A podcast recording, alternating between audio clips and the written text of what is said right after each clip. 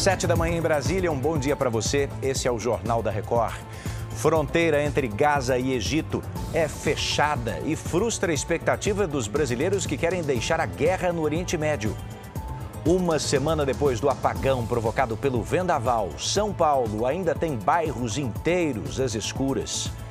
Veja agora no JR.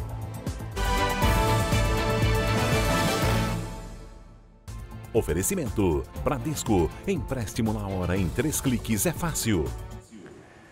Olha, a Câmara Municipal de São Paulo instala hoje uma CPI para investigar a atuação da concessionária Enel na crise gerada pela falta de energia elétrica. Segundo a empresa, 2 mil imóveis ainda estão sem luz. Vamos conversar ao vivo com a Marcela Munhoz, que tem os detalhes. Marcela, foram mais de 2 milhões e 500. Agora, 2 mil é muito tempo com esse transtorno, né? Bom dia. Muito tempo, Edu. Bom dia para você.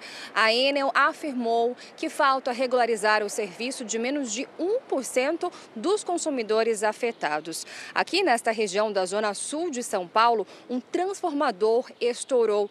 Segundo a companhia, mais de 3 mil técnicos estão nas ruas. O Ministério Público vai investigar uma possível omissão da Enel no apagão. E a ANEL, a Agência Nacional de Energia Elétrica, pode multar a empresa em até 370 milhões de reais. Edu. Obrigado, viu, pelas informações.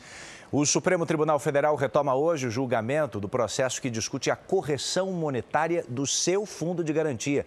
Olha que assunto importante, então vamos a Brasília com a Vanessa Lima, que tem os detalhes. Oi, Vanessa.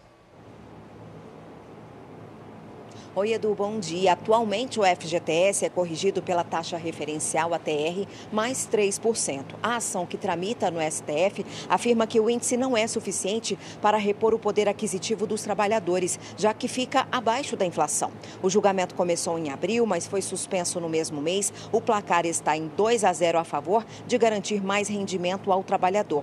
O tema tem sido tratado com cautela pela Corte, pelo governo e pelas centrais sindicais. Edu. A gente acompanha acompanha, Vanessa, obrigado. Deixa eu te falar sobre a guerra no Oriente Médio. A passagem de Rafa, na fronteira entre a faixa de Gaza e o Egito, voltou a ser fechada por questões de segurança. Essa medida atrasa e muito a saída de brasileiros do território palestino.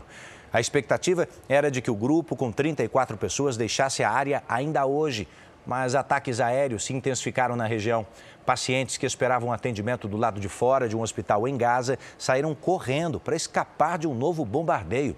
Israel diz ter destruído 130 túneis do Hamas desde o início da guerra. Num novo comunicado emitido hoje, o grupo terrorista afirmou que a única solução para a liberação de reféns é um acordo de troca de prisioneiros. Mais de 11 mil pessoas morreram desde o início do conflito. De volta às notícias da sua região, você pode acompanhar o JR 24 horas também na sua plataforma de áudio. Ao vivo, às 8h40 da manhã, Mariana Godoy e eu esperamos você no Fala Brasil. Bora para a próxima?